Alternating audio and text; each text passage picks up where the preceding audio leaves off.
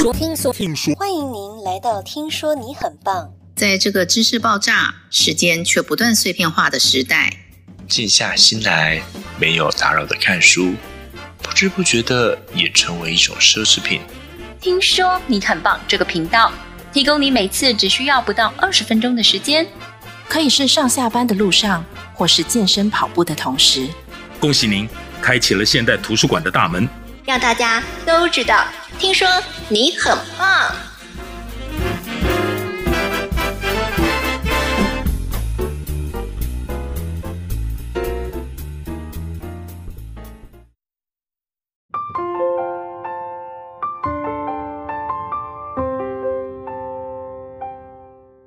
欢迎来到《听说你很棒》，我是主持人尹宁。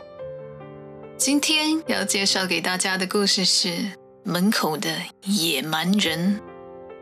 一九八八年，一间叫做 KKR 的投资公司，用三百一十亿美元收购了在当时排名全美国前二十的大型企业雷诺集团，引起了全世界的一片哗然。今天就来跟大家解说争夺雷诺集团控制权的完整过程。一起来经历堪称史上最强悍资本收购的来龙去脉，同时深入了解两位当事人的性格、经历，体会杠杆收购的是非对错。接下来，我们就一起来聆听今天的说书人——读书时唯一的朋友，带我们一起来回顾这个顶级商学院的经典教材。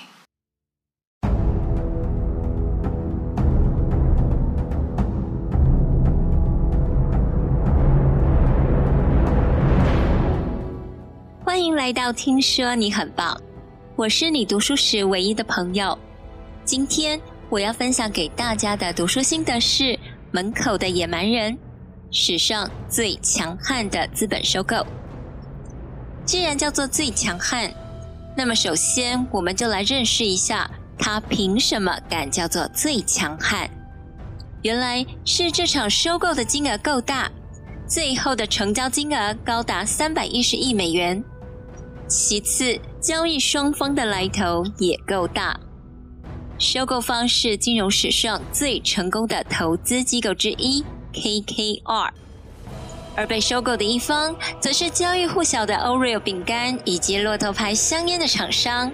当时在全美排名前二十的大型企业雷诺集团，最强悍这三个字可谓实至名归。再来。门口的野蛮人指的又是什么呢？原来这次的收购有两个特点：第一，它是杠杆收购，顾名思义是依靠借钱来筹措资金，以小博大，行为简单粗暴；第二，它是恶意收购，也就是像个野蛮人，直接砸钱抢夺控制权，不顾原有管理层对公司的规划。到手之后，很可能就是立刻将公司值钱的资产全部变卖，等于是杀光、烧光、抢光，大捞一票之后，留下废墟还给股东。这本书主要谈的是这场收购战中两位主角的人生经历，故事的发生和他们各自的性格与风格息息相关。他们分别是雷诺集团的 CEO 罗斯和 KKR 的合伙人亨利。我们先一起认识他们两个人，再进一步认识他们分别代表的两大阵营。之后，我们一起回顾收购的过程中两次的谈判与你争我夺。最后，再总结这个经典案例的经验教训。先说被收购的雷诺集团 CEO 罗斯。做人，他八面玲珑；做事，他精明干练。他的成功不靠勤奋，而是寻找捷径；不靠耕耘，而是追逐暴利。他的人生经历就是最好写照。刚开始，他只是个基层会计，不久之后转行做起了推销员。他一生最擅长的就是卖东西，无论什么，他都能卖出好价钱。即使是清算公司、变卖财产，他都有出色的表现。除此之外，他最擅长的是经营关系。他特别注重发展和客户的私人关系。他大量应酬，参加派对，招待客户，总是吃最贵的菜，喝最好的酒，去最好的球场打球，买单从不手软。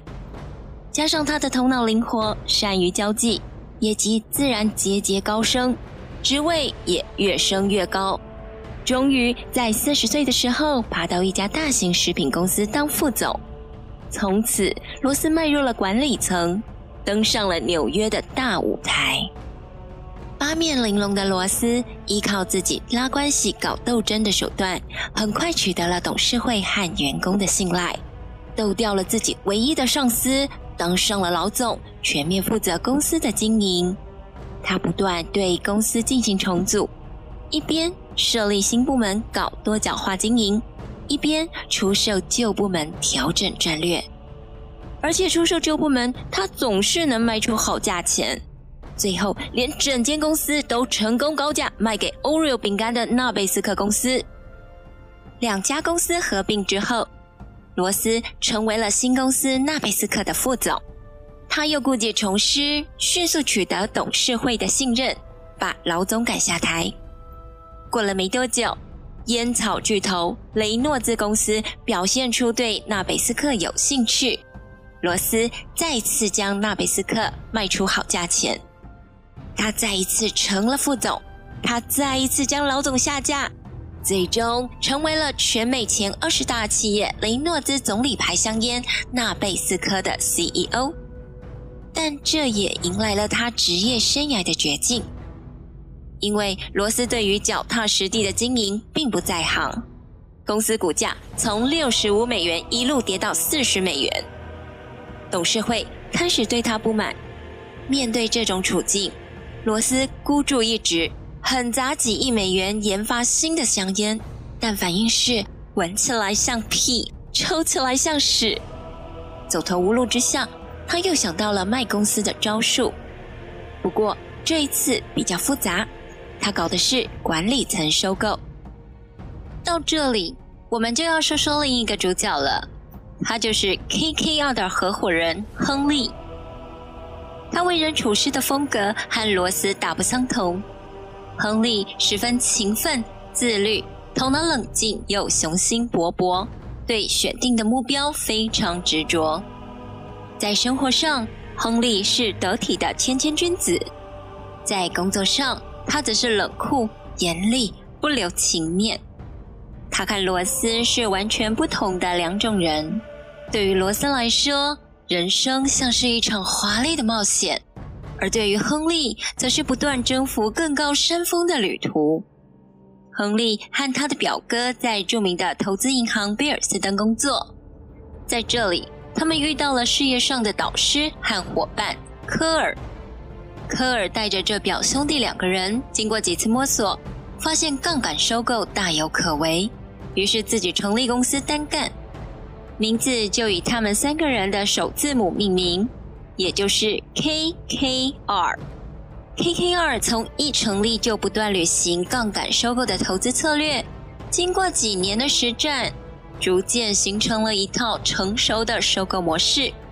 这个模式分为四步：第一步，发现目标，而且目标需要具备两个条件：一。价值被市场严重低估。二，有稳定可观的收入和现金流，因为杠杆收购是经由借钱来完成收购，因此收购完成后需要支付许多利息。如果没有很好的现金流，支付利息就没有保障。第二步，跟管理层谈判，让管理层和他们一条心。无论是支持管理层自己做公司的新老板也好，或是大家一起收入收购也好，总之是要合作。因为如果没有管理层的配合，就很难准确预测未来的现金流。第三步，借钱完成收购，然后对目标进行改革，通常就是削减开支、提高效率，全方位地挖掘公司的每一分利润。一方面保证稳定偿还融资利息，一方面让公司逐步增值。这样过个三五年，目标经过改革大幅升值，就可以进行最后第四步，高价卖出目标，兑现收益。KKR 不断复制和完善这个业务模式，屡试不爽，年回报率甚至一度超过百分之六十。亨利也从无名小卒变成了超级富豪，光是一九八四年这一年，他就赚到了两亿美元。说到这里，有个疑问：刚才说的 KKR 模式提到了要团结管理层。但是收购雷诺兹纳贝斯克为什么变成了门口的野蛮人？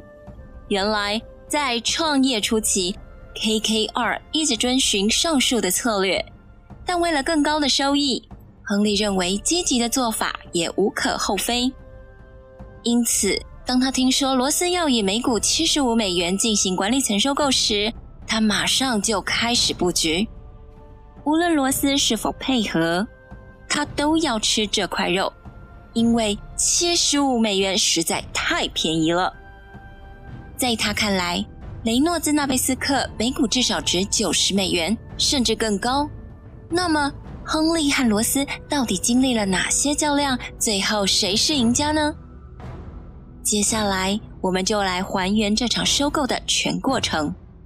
既然是史上最强悍，过程当然不会顺利平和。开战前经历了两次谈判，开战后也经历了两轮厮杀。为了获得控制权，罗斯与亨利都请来了不少帮手。罗斯找来了美国运通，并邀请到有股神巴菲特做靠山的所罗门兄弟公司助阵。而亨利这一边，除了有摩根士丹利的加盟，更有垃圾债券大王米尔肯的加持，双方阵容都很强大。一开始，这两大阵营尝试过合作。毕竟，像雷诺兹纳贝斯克这样的庞然大物，就算再被低估，收购起来也需要巨大的资金。因此，多个帮手，少个敌人，更容易达到目的。罗斯与亨利如果联手，一定胜券在握。但是问题就在于，罗斯与亨利根本就不是一种人，理念相差太大。合作谈何容易？第一轮谈判，双方的矛盾主要是各自所占的份额和未来公司的话语权。所谓份额，也就是怎么分蛋糕。罗斯觉得合作就是一人一半。至于话语权，买下公司之后，亨利的 KKR 做个股东就好，公司的话语权还是交给罗斯，他想怎么经营就怎么经营。但是亨利认为，KKR 又不是傻瓜，切了蛋糕，罗斯团队最多拿走三成的份额，而且未来董事会必须由 KKR 控制，不可能对经营放任不管。一个是乱花钱的罗斯，一个是自律不苟且的亨利。第一轮谈判很快就不欢而散，但双方很快又进行了第二次的谈判。因为两边都出现了问题，亨利这边在尽职调查时陷入了困境。当收购一家企业却没有管理层的配合，就好像要买二手车的时候，车主只给你一张照片，却不让你试驾。这样想要精确测算报价，根本无从下手。而罗斯这边，因为媒体报道亨利愿意以每股至少九十元发起收购。使得他七十五美元的报价看上去根本是贱卖，这让董事会大为光火，因此要求必须公开投标竞争。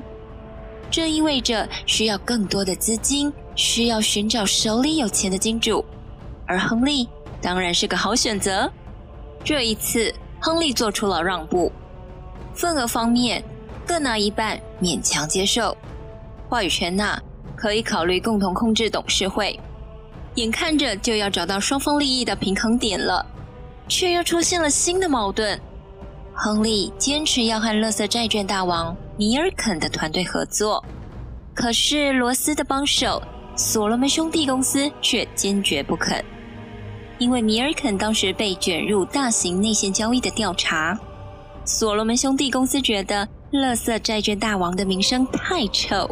一定要做出切割。于是，所罗门兄弟私下透过媒体爆料，说罗斯团队准备报价每股九十二美元来跟亨利团队竞争。此话一出，相当于直接宣战。亨利无法再相信罗斯，第二次谈判也因此告吹。两次谈判之后，双方已经没有合作的可能了，只能在竞标阶段定胜负。但没想到，竞标也没能够一锤定音，而是经过了两轮争夺。第一轮，竞标日当天，亨利的投标价是每股九十四美元。而罗斯则报出了每股一百美元，报出高价的罗斯团队眼看着就要拿下公司的控制权，成为赢家，却没想到半路杀出个程咬金。第一波士顿银行报价每股一百零五至一百一十八美元，这个报价让董事会无法拒绝，于是董事会宣布再来一轮竞标。罗斯和亨利的第一次争夺，谁也没有得到便宜。不过，在罗斯看来，亨利已经输了。下一次竞标，他的对手是第一波士顿银行。双方都把注意力放在了下一轮竞标。亨利方面吃亏在没有管理层的支持，无法好好定价。可这时却出现了转机。纳贝斯克部门的总负责人乔尼主动找到了亨利。他告诉亨利，自己不满罗斯乱花钱的习惯已经很久了。这次搞管理层收购，不带上他，更是让他失望。他认同亨利经营公司的理念，想要什么数据，甚至一些不为人知的秘密，他都能提供。有了内应的亨利团队，立刻柳暗花明，开始精心布局，坐等第二次竞标。罗斯团队似乎也出现了转机，原本第一波士顿银行的报价因故失效，将会退出竞标，所以下一次的竞标将会是他罗斯一个人的舞台，输赢已成定局了。到了第二次竞标的日子，自认为胜券在握的罗斯象征性地提高了一美元，报价每股一百零一美元，可万万没想到，亨利又一次出现。并报出了每股一百零六美元。罗斯听说之后，要求更改标书，先后提高到每股一百零八美元、每股一百一十二美元，这让亨利大为光火，认为这样修改投标价坏了规矩，应该无效。但董事会看到了更高的价格，肯定是会心动的。亨利也不得不适当提高报价到每股一百零九美元，最终。董事会选择了亨利，这次收购最终的交易总价高达三百一十亿美元，创下了当时收购金额之最。用来支付的现金部分高达一百八十九亿美元。支付汇款的当天，甚至造成了美国货币供给统计的剧烈波动。一场野蛮人上门的戏码就这样写下了历史。这场世纪收购案一波三折。也因此成为了许多顶级商学院的教学案例。接下来，我们就一起深入探讨门口的野蛮人这个话题。野蛮人上门，听起来让人很不舒服。也因此，这种不与管理层一条心的恶意收购，经常在舆论上处于劣势。但如果抛开情感因素不谈，恶意收购真的就应该是原罪吗？收购价值被低估的公司，再以高价卖出，这本身并没有问题。通过杠杆融资的方式来筹措资金，也可以看成是对交易有十足信心，愿意承担风险。至于是不是得到管理层的支持，并不重要，因为那属于风险问题。毕竟，资本市场的规矩是真金白银，是在合法的前提下用钱投票。但在现实里，却不能完全抛开情感的因素与舆论的影响。实际上，每当门口出现野蛮人，每当出现收购与反收购的大战，战场都不仅仅是场内的资本战，还有场外的舆论战。这也是大多数收购战中，各方都会聘请公关公司的原因。